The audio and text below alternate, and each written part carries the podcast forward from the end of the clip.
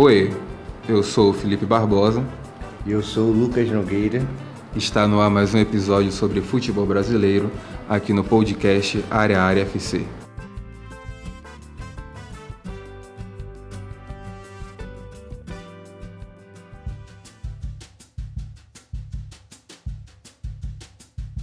Meus queridos ouvintes, está no ar mais um Futebol BR, episódio 17, mais uma atualização semanal sobre tudo o que está acontecendo aqui no, no, nosso país, no nosso futebol tupiniquim.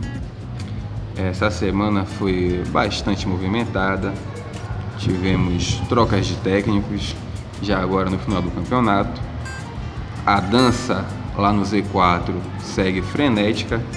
Já tem time novo figurando lá no, no bloco dos rebaixados. Então vamos ao episódio. Mais uma vez estou aqui na companhia do Lucas, meu grande amigo Vascaíno, e já começo pela polêmica da semana. Thiago Nunes entrou de férias forçadas no Atlético Paranaense deixou o time, pela, digamos que pela porta dos fundos, porque sai brigado com todo mundo. Inclusive o Atlético mandou, disponibilizou na internet uma nota duríssima reclamando da postura do treinador e da postura do Corinthians, mas para receber 850 mil reais mensais, acho que não tem muito o que você pensar não. É sair mesmo e tentar abraçar novos desafios e novos ares. Lucas, você acha que para o Thiago Nunes a troca é uma boa? Bom dia, boa noite, boa tarde, galera. É, uh, um grande abraço a todos os nossos ouvintes. Sim, a troca para o Thiago Nunes é uma boa para o Corinthians. Ele mostrou um repertório aí nos últimos dois anos no Atlético Paranaense. Ele mostrou um repertório interessante com variação de jogo jogo ofensivo com pressão, jogo defensivo, né? com jogadores que, tecnicamente que, disponíveis no Atlético Paranaense, ele, ele encontra, encontrava jogadores inferiores do que ele pode ter no Corinthians. Então ele viu como uma grande oportunidade da carreira dele de dar um salto, né? Vai ficar de, tranquilo financeiramente. Tranquilo financeiramente, ele vai sair de um time mediano pra, para grande, querendo se postular entre os grandes como o Atlético Paranaense, para o principal time aí da década brasileira, é, da, da, atual década brasileira, né, que é o Corinthians.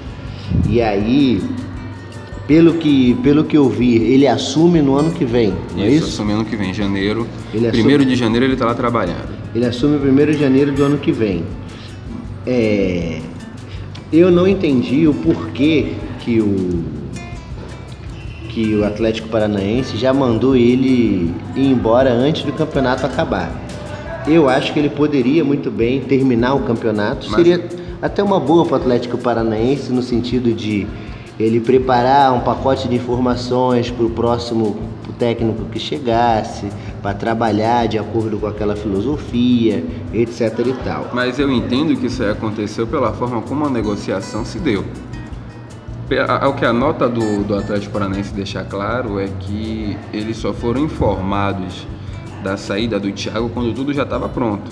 E ainda teve boatos aí que o Thiago pediu para não que o Corinthians não pagasse a multa rescisória dele porque ele queria que o Atlético fizesse por gratidão pelo que ele conquistou. Na verdade, e, o Atlético na sua nota divulgou justamente o contrário. Porque quem teria que ser grato era o treinador, porque foi o Atlético que acreditou nele, já que há poucos meses ele estava lá treinando o Sub-23. Isso, e, nessa nota que o Atlético Paranaense deu né, para o Thiago Nunes, né? É, de, de, foi chamado de ingrato, né? Ele saiu como ingrato. Saiu como ingrato. Como Judas, como mercenário e tal. Eu acredito que parte disso também. O Mauro César Petralha, que é o. O dono quase. O, né? o dono praticamente do Atlético Paranaense. Ele é um cara. Ele é um cara bem sentimental, bem temperamental. Ele é um cara assim meio que rancoroso. Rancoroso e gosta de centralizar as decisões para, para ele, né, no sentido do Atlético.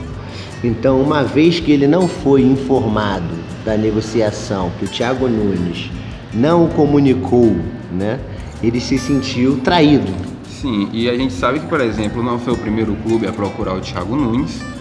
O Atlético Mineiro já havia procurado, Cruzeiro havia procurado, recentemente o Internacional havia procurado e parece que a postura do treinador para com a diretoria do Furacão foi diferente. Nessa, pela, por essa, pelo, pelo que a gente pôde perceber, parece que realmente ele tomou uma outra postura. Né? Justamente. E aí, para comentar essa chegada aí do, do Thiago Nunes ao Corinthians, temos o nosso companheiro o João Henrique. O João Henrique faz parte aqui do nosso podcast também, é o nosso especialista em futebol alemão. Apresenta ali o Alemania junto com o Vinícius Vitoriano. Espero que também vocês ouçam. E vamos ouvir o que nosso querido corintiano tem a dizer. E um corintiano doente, hein? Sim. Ele me mostrou umas fotos ontem de uma coleção de camisa do Corinthians taça, toalha. Não tem, não tem salvação. Esse daí é tão fanático quanto eu sou pelo Vasco. Vamos ouvi-lo.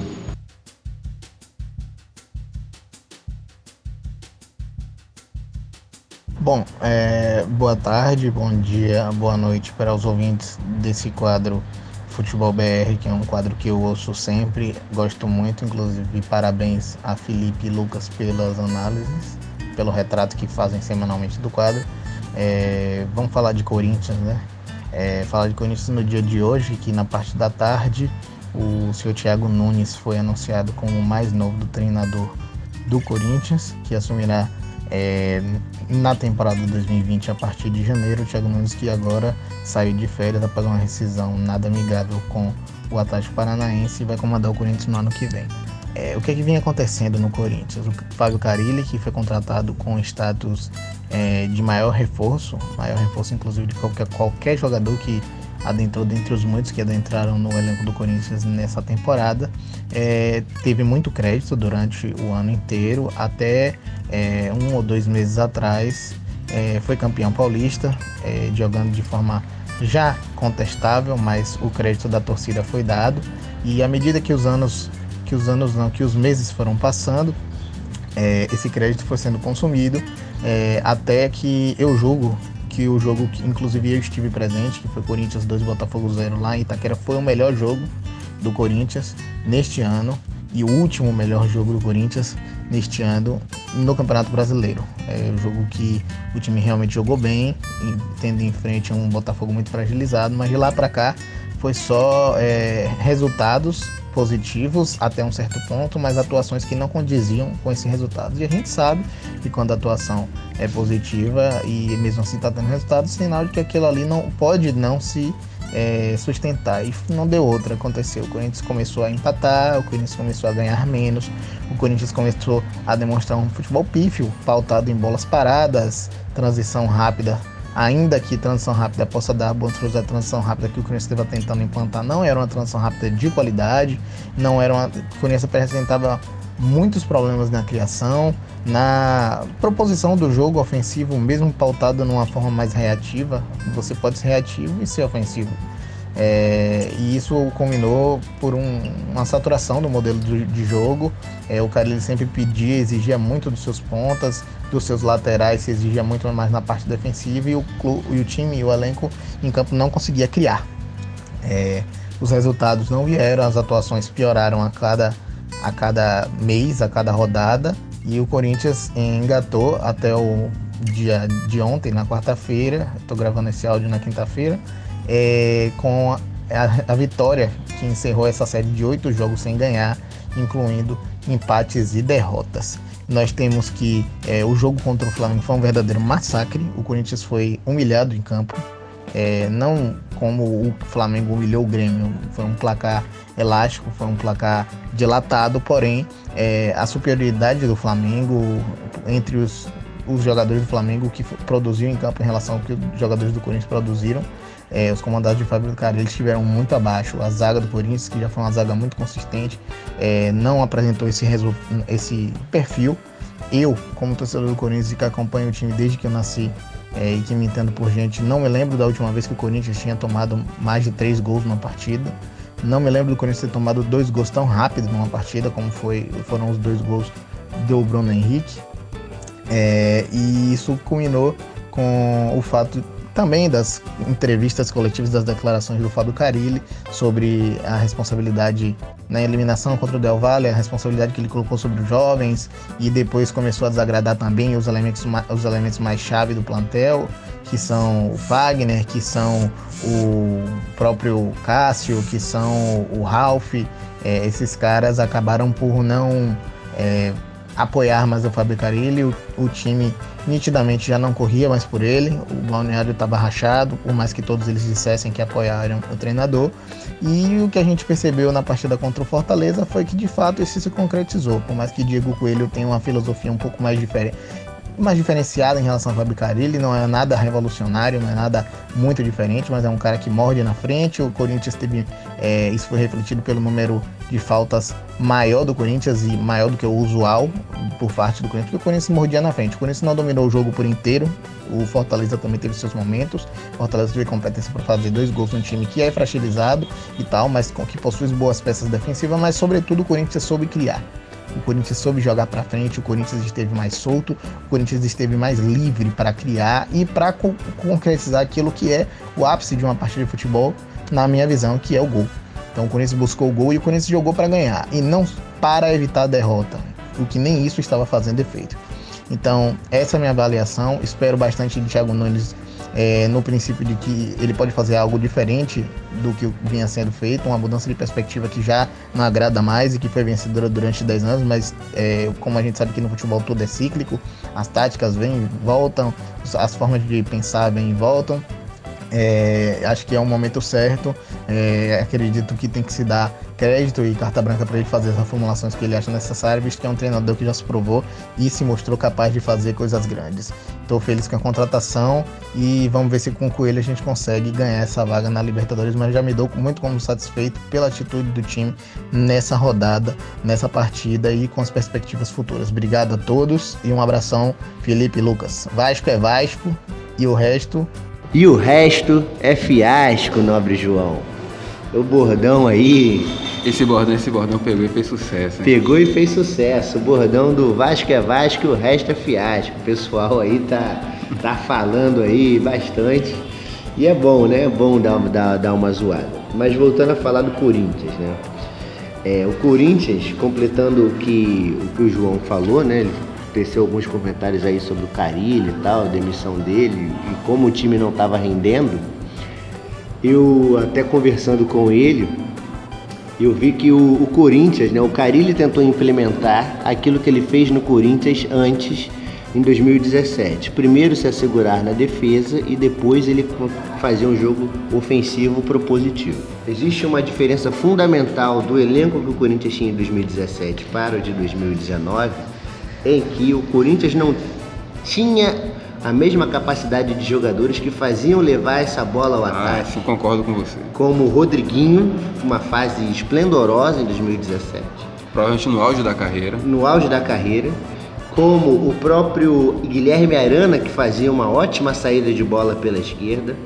Você tinha, além disso, uma vitalidade na marcação no meio de campo com o Gabriel o Ralph, hoje, embora tenha uma baita história no Corinthians. Já deu, né? A idade chegou. Ele já deu, talento, pesar, a idade chegou. Então, o para-brisa, né, que limpava a frente da área corintiano, era feito pelo Gabriel, que estava no seu auge físico também, né, e técnico, que sabe.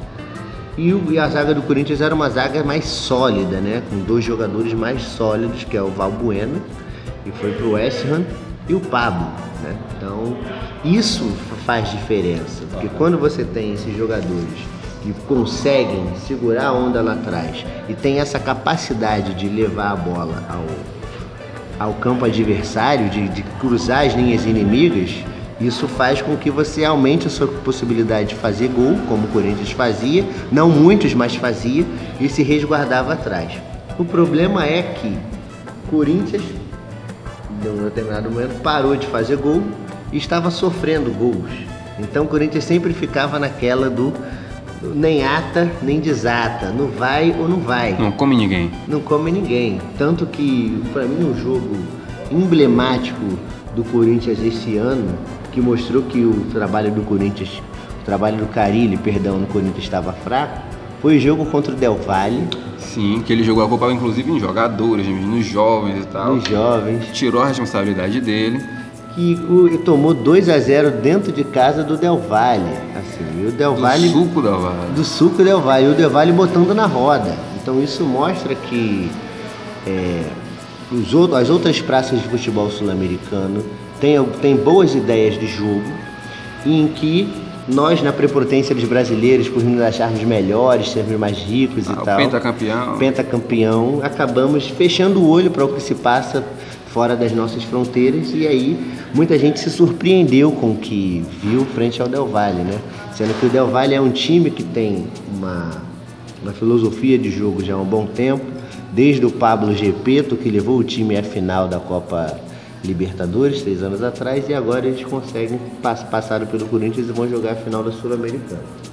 Então, o Fábio Carilli, ele talvez agora aí, já que ele saiu do Corinthians, ele é muito cotado, sabe qual time, Felipe? Diga aí. No Atlético Mineiro. O Atlético Mineiro já havia feito uma sondagem ao Carilli antes, né? Quando contratou lá o Liverpool, não sei o quê. Só que o Carilli tinha compromisso com o Corinthians.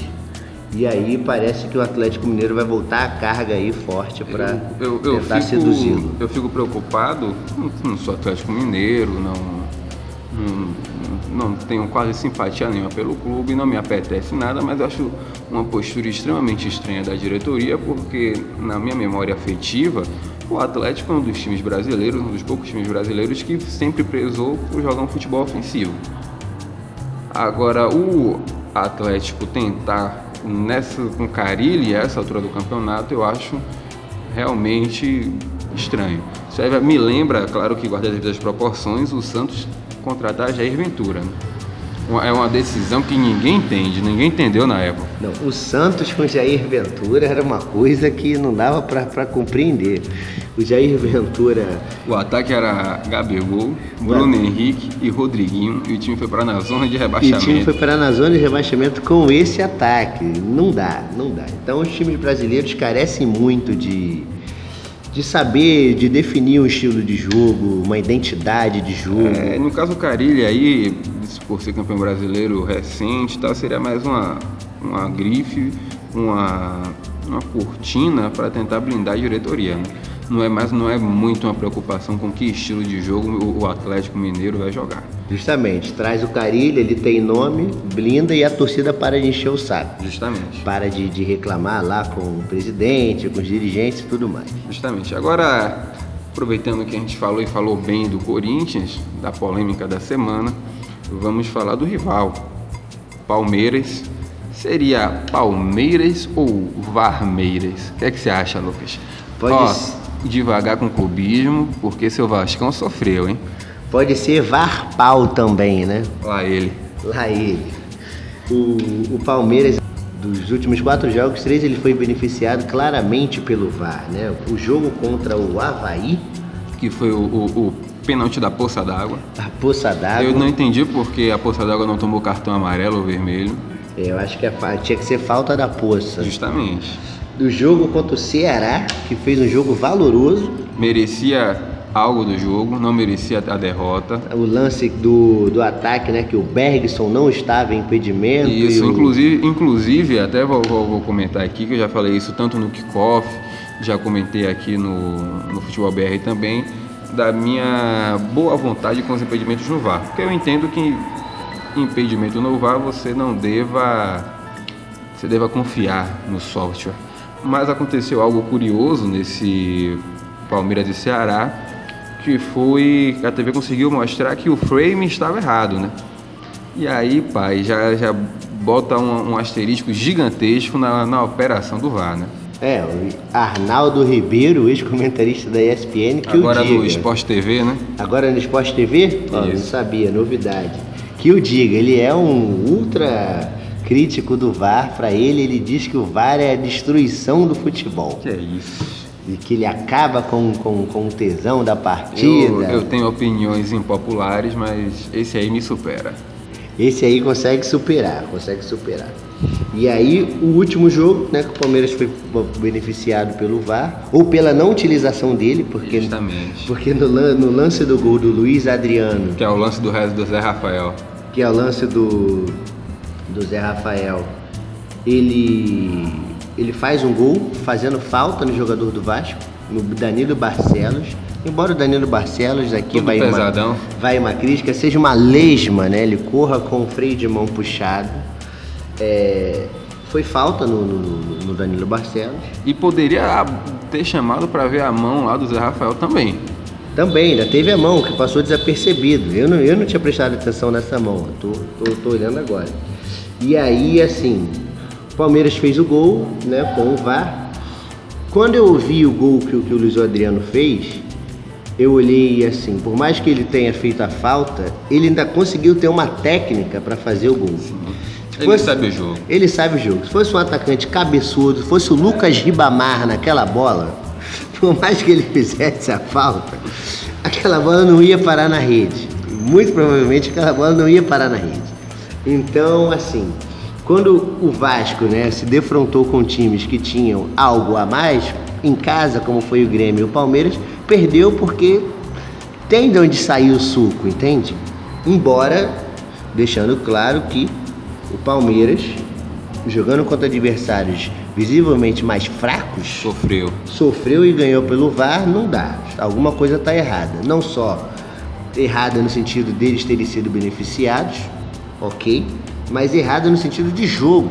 Aonde o Palmeiras vai com esse jogo? É, Mano Menezes, né, amigo? Você contrata Mano Menezes e você quer algo diferente disso aí, não dá. Não dá. E aí corre o risco do Palmeiras começar o ano com o Mano Menezes e passar por esse problema ano que vem, ter que trocar técnico, não sei o quê. Não, eu, eu acho que o Palmeiras é, vai continuar com o Mano. Eu mesmo, eu- eu- meu prognóstico era que o Mano seria demitido, mas não, ele vai continuar. E isso, a questão é que no Brasil ainda esse jogo do Mano vai ser bem sucedido. Olha o time dos caras. O time dos caras vai continuar ganhando seus pontinhos ali, né? Bem sucedido, mas a nível brasileiro também, você acha? No Brasileirão? Sim, no Brasileirão. Eu não, mesmo para ano que vem, eu não vejo nada diferente de, de Flamengo e Palmeiras brigando pelo título. É, a disputa vai continuar entre os dois, mas não sei se esse estilo de jogo vai ser capaz de fazer frente ao Flamengo. Vai, No sentido vai. de disputa. No sentido de disputa, vai, porque os dois serão, muito provavelmente, primeiro e segundo colocados ano que vem também. É, mas se o Flamengo continuar atropelando todo mundo igual esse ano, fica Vai difícil. ficar difícil, mas é o que eu tô dizendo, a briga pelo título ano que vem, eu não acredito que fuja de novo de Flamengo e, e Palmeiras. Agora, Você falando- tem, ter- pode ter, ter um terceiro elemento aí, se é pessoal do Catar comprar o Vascão, o Vascão vai entrar nessa história aí também. Tá certo. Aí você acordou. Aí eu acordei do sonho. Eu sou igual Martin Luther King. I have a dream. Aí vem um chinês comprar o Bahia também e tá tudo lindo. Pronto, quarto colocado. Libertadores é logo ali. Agora eh, surgiram teorias da conspiração dizendo que esse, essa não utilização do VAR e tal seria uma forma da CBF manter a- o campeonato aberto, né? Porque desses nove pontos conquistados, o Flamengo ganhando tudo já tinha acabado há muito tempo já o Brasileirão, né? Acredito que sim. E se não conquistasse esses pontos, o, o Flamengo ia abrir aí mais de 12 pontos de vantagem, então não ia ter graça. Mas eu acho que isso não, não tem a ver com a questão de conspiração em si, de armação fora de campo. Tem a ver com aquela Você fala da declaração do presidente? da declaração do, do Gagliotti, aquela chiadeira foi justamente para pressionar todas as equipes de arbitragem que jogassem contra o Palmeiras. E é assim que os presidentes dos, dos clubes fazem. Eles chiam, chiam, chiam para pressionar pensando Sobre, sobre no isso, próximo jogo. ouçam no, no último no podcast do Tricolor de Aço, falando sobre o Bahia, que eu, eu recordei da, da entrevista recente do Belintani, presidente do Bahia, que ele disse isso. Ele comentou que ele protocolou oito reclamações oficiais na CBF sobre arbitragem e nenhuma havia sido respondida até o dia que ele chamou a arbitragem da CBF de merda. Quando ele chamou a arbitragem da CBF de merda, de merdinha, que a CBF botava um cara de não sei de onde para vir decidir quem ganhava, ele falou que nesse dia ele conseguiu uma audiência com o presidente da CBF e conseguiu ainda uma reunião de três horas com o Gaciba, que é o presidente da comissão de arbitragem. Então, infelizmente, aqui no Brasil, para você conseguir alguma coisa nos bastidores ali, mesmo que seja uma simples audiência, você tem que partir para a loucura de reclamar na, na, na, na, imprensa. Né? Eu, particularmente, sou contra isso aí, mas está provado, nesse caso do Bahia, que me parece ser a, a, única forma de você conseguir alguma coisa. No grito, né? O famoso grito. ganhar no grito. Que se você não for no grito, não forçar, vão dar de ombros para você. Justamente, lembrando também agora que nesse final de semana nós temos o Derby Paulista. Vão se bater aí Palmeiras e Corinthians. Corinthians tentando escapar de uma crise, até que o time, como o João o próprio João falou, deu uma melhorada. E o Palmeiras tentando manter a caça aí no Flamengo. É, o jogo vai ser vai ser lá no, no Pacaembu. No Pacaembu com o mando do Palmeiras. Com o mando do Palmeiras, isso. Já 22 mil ingressos foram vendidos aí para essa partida. Cara, é, vou te dizer, o Corinthians dá 1x0 nesse jogo aí. 1x0 lá dentro? Lá dentro. Corinthians, Corinthians parece esse tipo de jogo é a bruxa, faz um não. gol e não toma mais. E o Corinthians tem o histórico de ganhar do, do recente de ganhar do, do, Palmeiras lá dentro do campo é, do Palmeiras. Por isso mesmo que eu tô falando. Isso, justamente. E o Palmeiras pensando no Corinthians, ele poupou, né, seis jogadores contra o Vasco mas assim, o elenco dos caras é tão bom que jogar contra o Vasco com menos seis não faz diferença. Não, mas agora né? assim, eu acho que se o jogo. Agora, olha meu, meu, meu prognóstico tático aqui. Eu vou ser chique agora. Se o Palmeiras entrar com a mesma postura de sempre, defensiva, etc, etc, eu acho que facilita pro. Facilita pro, pro, pro Corinthians ganhar. Se o, o, o, Palmeiras entrar com outra postura, que tem qualidade para isso, tentando propor jogo, já jogou assim algumas vezes, acho que leva o jogo. Sim. E eu acho que esse jogo aí tá, tem cara de empate. Eu, se eu fosse apostar, apostaria no se empate. Fosse não, se fosse, eu sei que você vai apostar. Eu vou apostar, é, vou apostar. Pessoal que faz aposta aí, a cotação do empate pode estar boa, hein? Vamos lá. Agora, deixando esse primeiro bloco, Chegamos agora para falar da zona de rebaixamento e do novo integrante.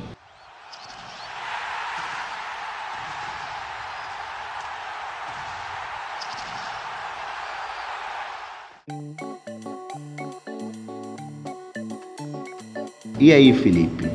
O que, que você tem a considerar sobre o glorioso? Bem, é, há muito tempo já que a gente vinha prevendo que ou o Botafogo ou o Atlético Mineiro fosse entrar ali na zona de rebaixamento. Sobrou pro Fogão, né? O time vem há muito tempo jogando mal, trocou de treinador, mas não teve nenhuma melhora significativa e a tendência do Botafogo realmente era essa. O que é um problema se você considerar hoje a estrutura do time. Botafogo está ali entre os que mais devem no Brasil, se não for o que mais deve no Brasil. E você pensar num rebaixamento nessa situação é extremamente complicado. Mas lembrando que no, nos últimos dois jogos o Botafogo ele foi humilhado pelo Santos, tomou um 4 a 1, um sonoro 4 a 1 e jogou, como se diz aqui na Bahia, jogou para Pirão contra o Flamengo, perdeu ali no finalzinho um gol do Lincoln. Mas se você vai olhar como o Botafogo vinha jogando há muito tempo já, o Botafogo vinha só tomando porrada. É, dos últimos 12 jogos agora com o Flamengo, apenas duas vitórias. Das duas falou que CSA e Goiás? CSA e Goiás. Aí me desculpe, né? Aí, aí não dá, né? Não dá, realmente a situação do Botafogo é calamitosa. E, e teve um, um fato curioso nessa semana, que foi uma postagem destemperada do irmão do Diego Souza, ele ali de frente para um painel do seu irmão, vestido com a camisa alvinegra, e, a legenda era algo do tipo: Vamos, Diego, sair do Botafogo, esse time ruim, esse treinador burro. Então, isso aí é para vocês verem a que nível está a situação lá pelos lados do, do Botafogo. Né? Realmente não está nada bem. Eu já começo a pensar que o elenco pode ter, pode ter rachado, o Alberto Valentim pode não estar tá conseguindo contornar isso aí. E a tabela deles está até dando uma folga na próxima rodada, que eles vão pegar o Havaí. Mas depois tem o Atlético Paranaense, né? Fica duro. E você, Lucas, o que é que diz? É, o Botafogo aí trocou o técnico, o Barroca, e o rendimento com o Alberto Valentim é pífio, é horroroso. Né? É, o jogo contra o Flamengo, o Botafogo até os 45 minutos do segundo tempo estava conseguindo ficar fora da zona de rebaixamento. É, com um empate heróico, porque com 10 minutos de. Com 10 minutos de, do segundo tempo, Luiz Fernando, ele erra um passe, o Botafogo estava saindo, errou um passe, deu a bola de graça pro Bruno Henrique. O Bruno Henrique correu, né? Como ele corre, igual o Papaléguas. e o Luiz Fernando voltou desesperado, fez a falta, tomou o segundo cartão amarelo. A partir daquele momento, o Botafogo foi inofensivo no ataque, inoperante. E aí eu faço uma crítica ao Alberto Valentim, que é assim: se o time está pressionado, acuado, sem saída de bola, você não você ometa um centroavante lá para pelo menos segurar os zagueiros, ganhar a bola de cabeça, fazer dividida e cavar falta. Tem um jogo para mim exemplar que o Didier Drogba fez contra o Barcelona do Guardiola em 2012. O que, que o Drogba fez naquele jogo ali foi algo assim absurdo, para além do gol, presença diária. Ele segurou o Barcelona por não sei quantos minutos, caindo, raspando a bola, prendendo a bola, arrumando lateral. Então isso também faz parte do jogo. Claro, são formas de você ganhar, né? Já que você não consegue ir pro, pro, pro chumbo trocado e você não está conseguindo é, segurar a bola no ataque. Mas me diga, quem você... era o, Bota, o centroavante do Botafogo Igor Cássio não dá. Nesse tipo de jogo você tinha que botar, querendo ou não, o Diego Souza, que claramente não entrou em campo por conta dessa declaração aí do do irmãozinho dele. Do né? irmão dele. Então assim, então isso prejudicou o próprio andamento do jogo do Botafogo ontem, que foi digno na parte defensiva, né? O Flamengo, a gente pode comentar, o Flamengo ganhou, é líder, a gente vai falar mais do mesmo, não jogou tanto, mas ganhou. Mas o Botafogo, ele poderia ter saído com empate se tivesse essas medidas, né? Tentar botar alguém para prender a bola um pouco mais na frente. E é, faltou atenção no lance do gol, mas assim, o time já estava cansado, com um a menos, os jogadores têm limitações, porque quando você joga bola, você vê qual é o melhor jogador do time. Então você marca sempre aquele cara. Faz falta, quebra, faz alguma coisa. Então, durante o segundo tempo, foram cinco bolas que o Bruno Henrique pegou e correu para cima da zaga. Cinco. Dessas cinco, quatro ele tentou arrematar para o gol e, e, e, entrar tocando. Errou as quatro. Na quinta, ele correu e cruzou na área, gol. Então, assim, faltou também uma observação né, do jogo em si. Pô, às vezes isso até foi desconcentração, porque já era final de jogo, o cara já podia estar cansado, o cérebro não responde mais da mesma forma, nem o corpo obedece mais o cérebro. Tudo isso aí pode estar no bolo, mas que foi estranho a assim depois de, da solidez defensiva tomar o gol desse, dessa forma, realmente fica complicado defender o Botafogo. Né? É, e o Botafogo vai ter que encarar o final de campeonato duríssimo, com salários atrasados, dois meses e meio, né? Houve a conversa que o ex-presidente Carlos Augusto Montenegro poderia bancar esses salários que estavam atrasados, mas ele preferiu não pagar porque por superstição, porque quando o Botafogo paga salário antes do jogo ele perde. Nossa senhora. Gente tá em 2019 ouvindo isso aí. Eu não vou nem falar, tá, tudo bem que eu tenho as minhas também para ir pro jogo do Bahia. Mas espera aí, né, gente? Espera aí. E aí, com superstição ou não, o fogão aí vai ter que enfrentar agora, depois do Havaí. Se não ganhar do Havaí, eu parei, tá, gente? Nem comento mais sobre o Botafogo, por favor. Se o Botafogo não ganhar do Havaí, pelo amor de Deus. Só esperar fazer bater o carimbo de rebaixado e dar Deus, né? É, justamente. E depois as rodadas finais de Botafogo vão ser bem complicadas. Mas é isso. Vamos aguardar a cena dos próximos capítulos. Agora, falando ainda dessa, dessa briga que estava lá embaixo, o Ceará foi embora. Chegou a 36 pontos, inclusive já ultrapassou Fortaleza. É, e aí, Lucas? Eu achava que o Ceará não ia conseguir dessa arrancada, mas o senhor Adilson Batista, que foi muito criticado aqui nesse podcast, por mim mesmo, e aqui faço minha meia-culpa, venceu de forma boa, com 2 a 0 o gol do Thiago Galhardo e do Matheus, o Internacional, né? É, é. E, e, venceu com gol de dois caras que estavam um tempo sem fazer gol, né? Numa Isso. seca. Thiago Galhardo e Matheus Gonçalves. Os pais que jogo contra o Goiás, o que, o que esses dois jogadores perderam de gols, perdeu pênalti. Ali o Ceará estava com cara de rebaixado, mas eles deram essa deram uma levantada né, no, no, astral e ganharam, sobretudo o jogo determinante, acho que foi aquele contra o Bahia, né? Filho? Eu concordo, concordo com você. Aquele jogo ali foi o jogo para dar para levantar a moral do Ceará, porque o Bahia vinha bem, o Bahia tinha chances de, de para finalmente encostar ali no G4, ficar na quinta posição, mas o Ceará ganhou de forma merecida e ali o time deu um up, né? A motivação dos caras foi outra. É, e o Ceará ele vai enfrentar o clássico rei, né, contra o Fortaleza. Que segue fazendo um campeonato seguro. Que faz o campeonato seguro, perdeu do, do, do Corinthians 3 normal. a 2 normal. Era uma vitória que estava na conta. Uma derrota na conta. Uma derrota na conta. E assim, após o clássico, é, os dois times não vão ter umas rodadas duras, Sim. porque o Ceará depois joga contra a Chapecoense e o Fortaleza vai jogar contra o CSA, né? O, em casa. Então, quem, quem, quem perdeu o clássico não vai sair com tantas escoriações para o próximo jogo. Eu acho que esse jogo é empate. Esse jogo é empate? Acho que é empate. No primeiro turno deu Ceará, né? Isso. Ceará 2x1 um, Ceará. 2x1 um, Ceará. No segundo turno, é, eu acho que também pode ser jogo de empate, vai ser um jogo bom, né? Domingo, vou, 7 eu vou, da ter, noite. Vou assistir esse jogo. Castelão lotado.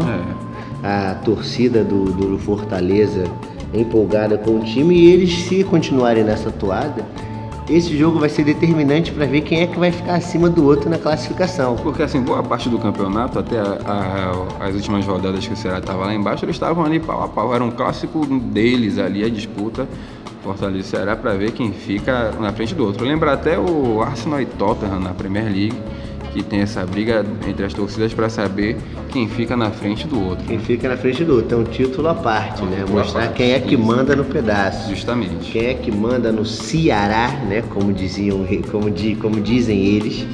É, vai ser um, um, clássico bastante interessante. Por, por sua vez, o Cruzeiro, como você falou, quase ficou na zona de rebaixamento por alguns minutinhos ali, mas saiu eu ainda boto fé no Cruzeiro, que o Cruzeiro vai sair ainda mais depois dessa fase tenebrosa que o, que o Botafogo entrou. Mas quero falar aqui que domingo é Cruzeiro e Galo. O Mineirão vai estar lotado. Aí seria o jogo realmente para o Cruzeiro começar a se desprender de vez dessa zona de rebaixamento. É, porque o Cruzeiro pega o Atlético e depois pega o Havaí, então Justamente, dois jogos é, do Mineirão, seis pontos. É jogo para seis 40 pontos, pontos ele já, já dá uma respirada Dá boa. uma respirada. Agora, se não ganhar do Atlético, empatar, eu particularmente não acho que o Atlético tenha capacidade hoje para bater o Cruzeiro no Mineirão. Também acho que não. Por mais que o Cruzeiro não, tenha, não esteja jogando muito bem. É clássico, os caras do Cruzeiro tudo puta velho, os caras vão resolver essa porra. Os caras vão querer ir para cima, o Thiago Neves, o Fred, que não tá fazendo nada, que não tá jogando ah, nada. Não tá fazendo nada, mas joga uma bola na área. Joga a bola na área e ele tá com raiva do Atlético, né? Porque da forma que ele saiu, ele foi parece que chutado. Então, Justamente. Tem os caras ali que têm objetivos ali a enfrentar contra o Galo, né? E lei do ex é uma coisa que no Brasil funciona. Funciona. No próprio Clássico Mineiro, em 2017, o Fredão da Massa fez três gols contra o Cruzeiro. E o título mineiro desse ano foi decidido num pênalti polêmico pro Cruzeiro, mas foi pênalti, vamos lá que o Fredão da Massa bateu e fez. Então, assim. E aqui, e aqui fala um fã incondicional do Fred. Ah, eu sou fã do Fred. Então são, são dois fãs, né? Sou fã. O Fred, pra mim, foi uma, o melhor centroavante que eu vi na última década jogar no futebol brasileiro. Foi o Fred. Concordo. Centroavante. Sim. Assina embaixo. Assina embaixo. E aí o Cruzeiro, que empatou aí com o Atlético Paranaense, 0x0, Seu... Se eu tiver no espírito, vou jogar o Fred no Cartola. Jogar o Fred no Cartola. O Sassá aí foi foi expulso, né? Que ele meteu a mão na bola Sim, no gol. Verdade. Ainda saiu comemorando na cara de pau. Maluco, né? Maluco. Grosso toda, toda a vida. Que fez um golaço contra o Bahia, né? Na rodada do, do domingo. Sacanagem, né? É, eu, eu tava comentando com os amigos, né? Que assisti esse jogo com a, com a turma do Bahia. E no futebol, a gente tem um ditado que quem joga bola, quem é ruim, a gente fala, deixa que o vento marca. E se preocupa com os caras mais fortes do time. Então, no futebol, no, no, no campo, também tem isso. Quando você está com a zaga postada, você, opa, calma aí, tem que prestar atenção no Fred, no Thiago Neves e tal. Deixaram o Sassá solto. Deixaram o Sassá solto, ele deu um chutaço e fez um golaço. Se ele tentar 10 chutes daquele, 11 vão na lua. 11 vão na lua. Fez o golaço e salvou a pele do Cruzeiro. Então, assim, o Cruzeiro arrancar, né, sair dessa zona aí, tem que ganhar do Galo. E depois o Havaí, né, se não ganhar do Havaí também eu parei. Justamente. E o Atlético, por sua vez, né, ganhou do Goiás aí. Ficou tranquilo. Ficou tranquilo, né? Chegou ali na, numa pontuação razoável, parece que 39 pontos agora. Então faltou só umas duas vitórias aí pra, Pra ficar de boa. pra ficar de boa, então parece que, que não. E aí, o que fica na, na torcida, né, é o gosto de revanche, que o Atlético poderia ter rebaixado o Cruzeiro 2011, e aí a torcida do Galo quer a vingança de 2011, né, querer tirar o time da zona do, do rebaixamento. Como se diz aqui, eu acho que eles vão morrer cantando, hein? Morrer cantando ou cacarejando, né? Cocorocó. As coisas que eu tenho que passar para fazer isso aí. Enfim, chegamos ao fim de mais um bloco. Vamos agora para o bloco final, comentar principalmente do tricolor gaúcho.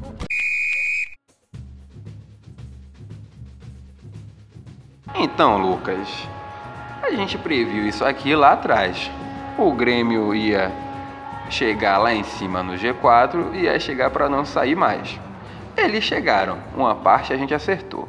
E agora, você acredita que eles não vão sair mais? A vaga direta na Libertadores já tem dono? Ah, com certeza. O Grêmio. O Grêmio tem time pra jogar, pra jogar o G4 mesmo, né? Saiu da Libertadores ali, os caras focaram, pegaram uma tabela aí que classe que, que ajudou, né? Porque o Grêmio enfrentou aí o.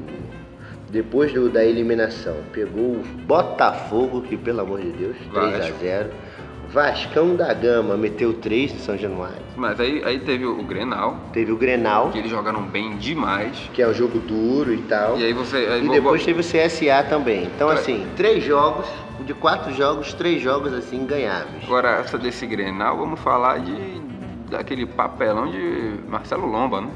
É, ele saiu ali desesperado, né? Que Atropelou loucura. o Cebolinha, não foi? Foi. Atropelou o Cebolinha ali no, no desespero. Aproveitando, aproveitando, felicidade do Grêmio, tristeza do Inter que tomou duas porradinhas, né? Não pontuou essa semana. É, tomou dois 2 a 0 né? O Inter, né? Tomou dois 2 a 0 se afastando um pouco ali, um, um pouco ali do bloco do, do G6. Tá torcendo aí pra virar G8, né? torcendo para virar o G8. E aí, voltando ao Grêmio, o Grêmio que pode ser o fiel da balança é, na questão do título, né? Porque depois dele enfrentar a Chape fora de casa, não, vamos, vamos ser sinceros. Depois dele fazer mais três pontos, contra a Chape, ele vai receber o Flamengo, e aí eu acho que eles vão querer se vingar. Vão querer se vingar e depois joga contra o Palmeiras fora de casa. Então, o fiel da balança, para mim, o campeonato vai ser decidido é, na rodada aí, né, do, do dia 24 do 11. Logo depois da final. Isso, no dia da final, não, no dia seguinte à final. Porque aí o Flamengo já vai ter jogado contra o Vasco antes, já vai saber a pontuação. E se o Palmeiras não ganhar do Grêmio, acabou. Puta que pariu, que final de semana pros caras, hein? Que pode ganhar Libertadores e nas nossas contas aqui pode ganhar o brasileiro no mesmo final de semana, hein? Justamente. Que coisa maravilhosa, hein? Acho que vai ter gente aqui que final de ano não vai pro Rio de Janeiro. É, rapaz, não vou pisar no Rio de Janeiro, não. Vou pisar no Rio só em 2021, quando essa maré passar, ou quando os caras do Catar comprarem o Vasco. Ah, é, acho que vai ter muita gente com saudade aí, hein? Que eu vou pegar um voo direto pra Dubai aí pra ver se resolvo logo esse problema. Ah, agora, Lucas, a gente tava falando em off aqui que a tabela do Brasileirão já tem um tempo que não tem grandes mudanças. Mas ao menos mais um bloco se criou. Parece que a briga ali agora por essa última vaga, essa última vaga direta na Libertadores ficou para São Paulo e Grêmio. E esse possível G8, é, agora Lucas, a tabela não mudou muito nesses, nesses últimos dias, nas últimas semanas, mas pelo menos se criou mais um bloco. Eu vejo que a briga por essa vaga direta na Libertadores, a última vaga, vai ficar entre São Paulo e Grêmio, e se formou ali um último bloco brigando por G6 e times que torcem para ser G8. E ali você tem Corinthians, Atlético Paranaense, Internacional e de raiva não vou colocar o Bahia nessa briga aí, que não tá merecendo, né? Não, o gás do Bahia acabou, né? Acabou. Eu acho, eu tenho uma observação assim, que para um outro programa com mais tempo, fazer esse levantamento de, de, de dados. E os times do Nordeste que é, quando atinge, né, que atinge o seu ágio físico e técnico ali entre os meses de junho, julho e agosto, eles não conseguem manter essa mesma constante para as rodadas finais, quando o campeonato afunila, quarta, quarta e domingo, quarta e domingo. Então, eu, é uma observação assim interessante, né, que eu que eu estava observando, não só com o Bahia, né, agora em 2019, mas assim, o próprio Vitória em anos anteriores passou por isso, Ceará, Esporte. Mas assim, isso tem muito nas minhas contas, o Bahia tá, chegou ao seu 64 jogo, né? 64 jogo. 64 jogos para quem não tem o um elenco tão qualificado, para quem não tem voos é, pertos, né, voos próximos, por exemplo. Ou seja, é um dos times que mais viaja no Brasil. Mais viaja, porque você sai daqui para o sul, você tem que sendo, parar em não, São Paulo. Sendo, sendo, direto, o Bahia só não viajou mais que Fortaleza e Ceará. Isso, que estão mais lá em cima. É. E o esporte, eventualmente, no que vem, quando subir, vai viajar também é, quase na mesma proporção que o Bahia, né? Já que daqui para Recife é só uma horinha, então não tem muita, muita diferença. Então, assim, são os times que mais viajam, jogam muito, não tem elenco, então uma hora vai abrir o bico.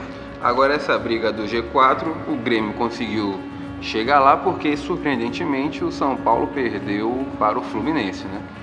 O Fernando Diniz tomou uma porradinha de leve, mais um em pontos corridos para não perder, para ele não se ficar desacostumado com suas derrotas. E parece também que o Fluminense já começa a dar uma respirada. Né? É, você gosta de criticar o Fernando Diniz, né? Eu, particularmente, eu gosto dele, ele se propõe a fazer algo diferente. Não, se propor não é problema. Ele pode se propor contanto que ele ganhe. Quando ele começar a ganhar e quando ele virar um técnico que a forma de jogo dele vire resultado, que ele tem um bom rendimento, aí eu vou ser um dos primeiros a elogiar, né? Sim, e aí eu acho que vai vir, uma hora, uma hora ou outra vai vir o resultado. E aí os críticos como você vão, vão reduzir o tom das críticas. Vou comprar uma camisa com a cara de Fernando Diniz quando isso acontecer. Pronto, isso aí. E aí falando do jogo assim, o São Paulo tem problemas graves, né? Assim, um problema que não é só do, da, da época do Fernando Diniz desde a época do Cuca, né? Um eu, acho, que... eu acho um time desequilibrado. E justamente, era isso que eu ia dizer, um time desequilibrado. Um time que tem muitos bons valores pro, pro, pro ataque, pro meio pro ataque, mas não tem um encaixe. Você percebe que o time do São Paulo não é aquele time encaixado. Você percebe que há uma força que os jogadores estão fazendo ali para desempenhar determinadas funções, para para desempenhar um determinado esquema. Então você vê que aquilo não tem uma harmonia ainda, uma simbiose muito, muito bem clara e definida. Né? E aí o Fluminense se aproveitou disso. Eu particularmente não acreditava na vitória do Fluminense. Acho que ninguém, né? Ninguém acreditava. O Fluminense aí fez um jogo tranquilo, o Fluminense não foi muito incomodado. Se você vê os melhores momentos. Eu vi, o Fluminense não, né, né, assim, não foi incomodado mesmo. Não foi, só em um chute assim do Lisieiro, outro do Anthony no primeiro tempo ali, que o Muriel pegou, passou perto e pronto, acabou. E aí o Fluminense fez um gol, né? Os gols que ele não estava fazendo, ele conseguiu fazer com o Digão de cabeça. E contra o, o segundo gol foi o gol do Marcos Paulo, um garoto da base aí, que já havia feito um gol antes contra a Chapecoense. Empurrou também a bola para para a gente, né? E o Fluminense que no sábado empatou com o Vasco também perdendo o caminhão de gols. Ou seja, pelo volume de jogo que o Fluminense tem e quantos adversários que ele joga e deixa de fazer esses gols, ele poderia estar numa posição bem melhor. Então o Fluminense vai brigar, esse, esse resultado foi importante para o Fluminense sair da zona, dar uma respirada e não ficar muito atolado lá atrás, né? Mas ele vai brigar, acredito que ele vai brigar até o final aí para não cair. Justamente, então chegamos aqui ao final de mais um episódio. Lucas, quer mandar algum recado ainda? Não, o recado que eu vou mandar dessa vez vai ser para o, o Yuli, nosso, nosso ouvinte lá de Colatina, torcedor do Fogão, do glorioso sofredor, né? E, e é isso, só falando do Vasco, então Vasco corta para 2020 e tá tudo bom. Acho tá que o Bahia também. É, vamos, vamos pular para 2020, vamos logo, pensar logo nas contratações, quem fica, quem sai, que é, que é mais interessante. Justamente, então galera, vamos curtir essa sexta-feira de noite, tomar aquela cervejinha. Então, aquele abraço para vocês. Aquele abraço, fui!